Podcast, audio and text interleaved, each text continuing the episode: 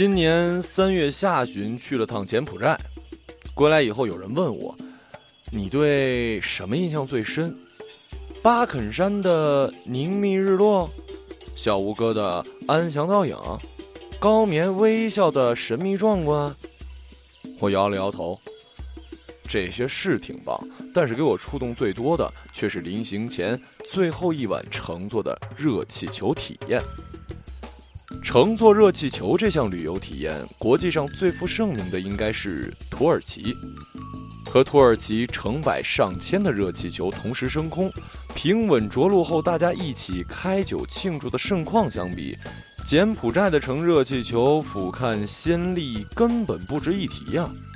唯一有特点的是，在起飞之前，工作人员发给我们一包糖果。一会儿你们飞越暹粒城市上空，地面上会有很多孩子追着你们要糖果。到时候你们就可以把这些糖果丢下去给孩子们，在热气球上面往下发糖果，听起来是多美妙的事儿啊！糖果、孩子、热气球这些词汇，任凭哪一个单独出现，都代表着幸福和美好，让我想到飞屋环游，想到 treat or trick。那种童趣满满、鬼马兮兮、快乐多多的画面，哪怕只是设想一下，都让人禁不住嘴角上翘呢。气球刚一腾空，还没有拉到安全高度，地面上就有孩子一路追随着跑了起来。他们原本聚焦在我们的出发点，零零星星、三三两两。可是当热气球飞起来的时候，从上往下看。你才惊异地发现，竟然有那么多孩子，高的、矮的，男孩、女孩，大眼睛的、塌鼻梁的、长头发的、短头发的，不同的是性别、发型和外貌，相同的则是，他们都有着黝黑的肤色和充满渴望的眼睛。这些孩子常年驻守在此，已经熟悉并且习惯了这样的生活议程。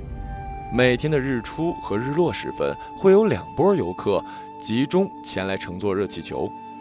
于是，一天中对他们来说最容易得到糖果的时段到了。只要追着热气球奔跑，就可以捡到糖果。运气好的时候，甚至能捡到十几颗。这比起在那些各大旅游景点操着汉语和英语，赤裸裸的讨要说：“姐姐，一美金。”“嗨，one dollar。”却通常被拒绝的孩子收获要大得多了，而他们需要做的唯一技能，就是跟着热气球飞行的方向，不知疲惫的全速奔跑。热气球开始平稳飞行，便有游客向下抛糖果。由于高度差，这边游客刚扬了扬手，那边的孩子就开始加速奔跑，甚至挥舞双手，奋力地腾跃着。常常是丢下的糖果不过三五颗，却吸引了数以十计的孩子，那种景象只能用壮观来形容。你有过在旅游景点撒鱼食喂鱼的体验吗？小小的小池子间，一把鱼食抛下去，满池子的鱼都聚集在同一个点，鱼群密集的简直让人恐惧。同样的场景，疯狂聚集的是鱼儿，你会觉得有趣。疯狂聚集的是孩子，你却觉得心酸。这些不计意义、不计目的、不知疲倦、一路奔跑的孩子，就为了这寥寥的几颗糖果，日复一日的做着同样的动作，得着同样的甜头。他们当下的快乐也许是真实的，可是会否有那么一天，他们忽然觉得这一切都失去了意义呢？在追跑的孩子当中，有一个赤裸上身的小男孩特别引人注意。他的肤色比其他所有的孩子都要黑一些，速度也比其他所有孩子都要快一些。不一会儿，他就凭借过人的速度抢到了更多的糖果。热气球一直在飞，越来越多的孩子气喘吁吁地放慢了速度，也有新的孩子从另外的村庄、其他的角落不断加入。只有这个孩子从一开始就追着我们跑，高速的、匀速的跑，看到糖果抛下时，突然发力，猛然提速，以极高的精准度命中他的猎物，宛如一只精力充沛、野心勃勃的小豹子。男朋友在一旁感慨说：“他一定是一个好的足球运动员苗子呀。”我点头称是，却不免想：这个本应该坐在课堂里读书的男孩。这个本应该当做重点培养对象、训练球技的男孩，这个拥有出众体能、速度惊人的男孩，难道他的童年时光就该在这追逐糖果的奔跑中度过吗？热气球上的众生相，同样值得玩味。我身边的白人女孩一路匀速抛洒糖果，所以得到的总是跑在队伍最前面的那几个孩子。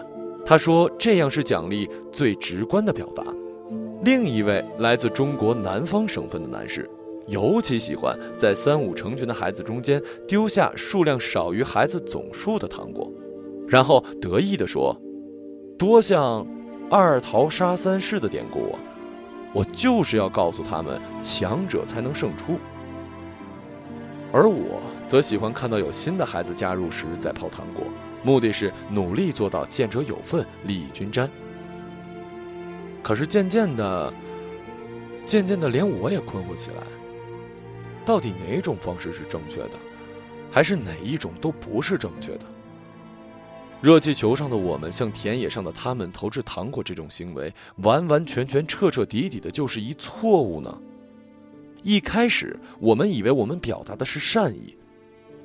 可当看到他们如同动物园里的动物一样被我们指挥的团团转，为了一颗糖果而争夺抢夺时，我们的善意结出来的真的是善果吗？柬埔寨是一个经济相对落后的国家，即使是在暹粒这样的旅游城市，当地居民的收入也只有每月两百美元左右。在暹粒，大大小小的景区都能看到正值学龄儿童用外语乞讨。给我一美元。如果被拒绝，他们就会退而求其次的说：“给我糖果。”我甚至还遇到过一个小女孩指着我头上的发饰说：“给我这个。”在去柬埔寨之前，我曾查阅过当地的旅游攻略，其中有一个专题叫做“负责任的旅行”，当中写道：郊区的孩子家里相对比较穷，如果真的想帮他们。不如带一些衣服和文具，而且最好是交给学校和慈善机构，由老师发放到他们手中，避免让孩子养成索要东西的坏习惯，尤其是为了索要财物而辍学，更不值得。如果你在土耳其卡帕多西亚的热气球上向下抛洒糖果，那么参与抢糖果的可能既有大人也有孩子，每一个人的脸上都会带有那种轻松快乐的表情。他们会觉得这是生活中一个好玩的小插曲，但也仅此而已。但是在鲜丽的热气球上，我看到的是孩子们流着汗水却又郑重其事的脸庞。他们把抢糖果这件事当成了一天中最重要的任务，那份郑重的表情让我感到沉重。热气球上的我们，仿佛拥有了全知全能的上帝视角。那么，假如你可以定义并修改别人的人生，你会怎么做呢？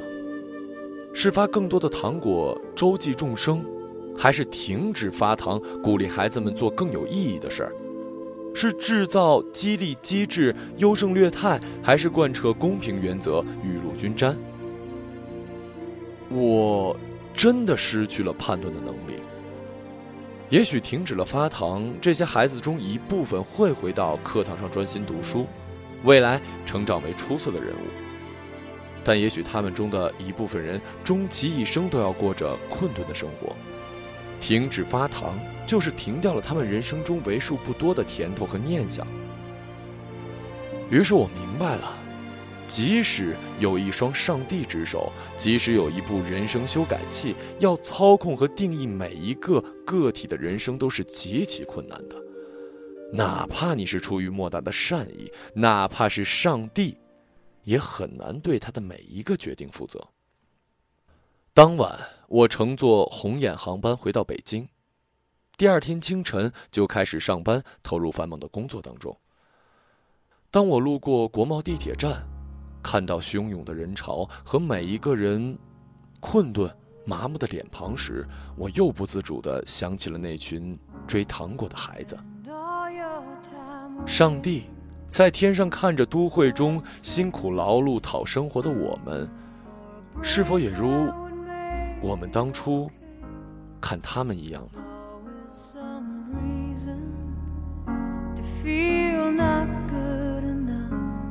？and it's hard at the end of the day. I need some distraction. Oh,